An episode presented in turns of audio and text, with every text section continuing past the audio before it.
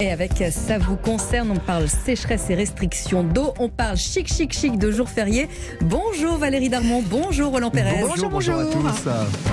Alors, avant de parler des congés, Roland, on va voir comment on peut les financer. On va payer, on va payer nos impôts d'abord et ensuite on partira en vacances avec euh, ces déclarations en ligne qui ont, euh, qui ont commencé. hein, et on se demande comment se faire aider si on a un petit peu de mal. C'est toujours un petit peu difficile. Et oui, on va vérifier un peu notre déclaration Mais en oui. ligne. On se dit, bon, alors, c'est revenu, c'est revenu de location meublée que j'ai fait, les frais de garde à domicile, les frais professionnels de télétravail.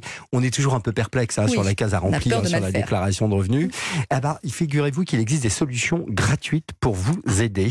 On peut en fait contacter son service des impôts des particuliers, dont le numéro est indiqué normalement sur l'invit la position.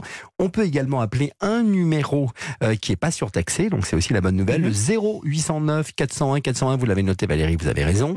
C'est disponible du lundi au vendredi entre 8h30 et 19h. Et puis sur la messa- messagerie sécurisée, on peut se connecter à son espace particulier sur le site impôt.gouv.fr. Mhm.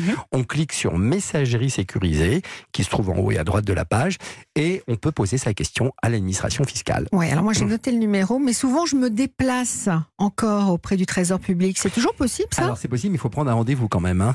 Euh, donc si vous avez vraiment un problème, vous pouvez contacter un agent des finances publiques. On se, on se contacte toujours sur ce, on se connecte sur l'espace particulier et on va, il y a marqué contact et rendez-vous. Et là on met prendre rendez-vous. On peut le faire également par téléphone, par visioconférence. On peut se déplacer également au guichet. Faut prendre donc un rendez-vous. On, le on choisir le créneau disponible. Et puis on peut également dans les espaces France Service. On va sur Service Public. On voit qu'il y a des espaces France Service où on va vous recevoir, on va vous accompagner. On va sur France Service, sur euh, servicepublic.fr, on voit la cartographie et là on a euh, l'adresse de, de ces centres France Service. J'espère que ça va plus vite que pour faire des passeports parce que sinon on risque d'être Ah oui. au-delà de la déclaration d'impôt. Je si je, je serai là autrement. Alors deuxième question, euh, Roland. Euh, La question des jours fériés, il y en a beaucoup là qui vont euh, qui vont arriver. hein. C'est fourni le, le mois de mai.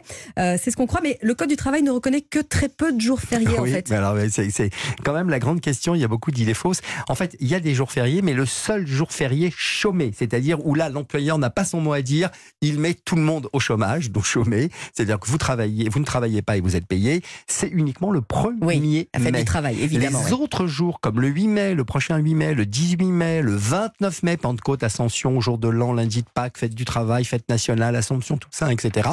Là, ce sont des jours fériés, mais ce sont des jours fériés qui ne sont pas forcément chômés. C'est-à-dire que l'employeur peut faire le choix de vous faire travailler. Et si vous travaillez, vous n'êtes pas payé double, comme pour le jour férié, si vraiment euh, vous devez le faire.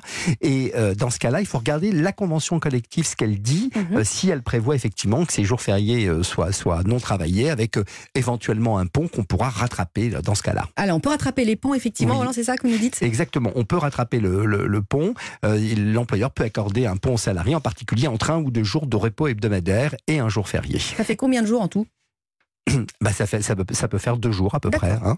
Alors donc le jour de l'an, Pâques, le 8 mai, le 8 mai pour la fin de la Seconde Guerre mondiale, l'Ascension, la Pentecôte, le 14 juillet par exemple, ce sont pas des jours fériés. C'est des jours fériés, mais qui sont non chômés, c'est-à-dire qu'ils ne- ils, ils peuvent être travaillés contrairement à ce que l'on croit. Euh, il y a en fait 11 jours fériés dans l'année, et pas moins que 3 en mai, on vient de le voir. Mais il faut regarder la convention collective, ce qu'elle dit, si on doit travailler ou pas. Bon, bah nous de toute façon on est là. Voilà. hein. Nous, toute on arrive, Exactement. on reste euh, avec vous, euh, amis auditeurs d'Europe 1, qui peut-être vous allez profiter euh, de ces ponts. Alors autre sujet euh, d'importance avec vous cette fois-ci, euh, Valérie. On sait qu'on va vers une nouvelle période de sécheresse hein, cet été. On a déjà constaté qu'il y avait des feux, déjà ça avait déjà commencé.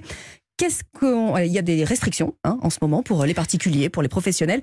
Quelles restrictions, y a-t-il et comment est-ce qu'on peut savoir si nous, par exemple, on doit couper le robinet, pas arroser les plantes, etc. etc. Alors c'est vrai que cet été, là, 2023, euh, presque toute la France hein, euh, va être dans le rouge, Ouais. hein, si on se base euh, sur l'état actuel des nappes et les prévisions de Météo France. Alors le Bureau de recherche géologique et minière hein, vient tout juste d'éditer d'ailleurs une carte d'anticipation de cette sécheresse. C'est pas joli joli, hein, c'est ce que nous précise d'ailleurs ce matin euh, Nathalie Davoine, responsable du pôle études au Centre d'information sur l'eau. On peut s'attendre à des obligations de restriction, alors lesquelles et surtout pour qui? Aujourd'hui, euh, face à l'urgence, chaque goutte compte évidemment, et nous pouvons tous, à notre niveau, euh, par des, gestes simples, et entrer dans ce, cercle euh, de sobriété et d'éviter de, gaspiller cette eau. Avec des gestes tout simples. ne pas laisser couler un robinet, peut-être éviter de passer trop de temps sous la douche, privilégier des des appareils électroménagers si, toutefois on les change euh, pour des appareils qui consommeront moins d'eau, euh, mettre au robinet ce que l'on appelle euh, des, mitigeurs qui permettent de, de, moins dépenser d'eau, il y a des pommeaux de douche aussi intelligents. Et surtout il existe également une en technologie parce qu'il ne s'agit pas non plus de perdre en confort, on peut essayer de faire, de, de faire bien mais avec moins d'eau. Et faire bien avec moins d'eau c'est c'est ne pas la gaspiller et, en prendre soin. Et faire pipi sous la douche et couper le robinet quand on brosse dans ces petits gestes. Hein. On, a, appris ça à tous nos enfants. Comment est-ce qu'on peut savoir, Valérie, si on est, nous, euh, concernés ou pas? Alors, il y a un site qui est très, très bien fait, ProPluvia, P-R-O-P-L-U-V-I-A, euh, qui existe depuis 2012, qui dépend du ministère euh, de la Transition écologique et qui nous informe en temps réel des mesures de restriction d'eau prises par les préfets.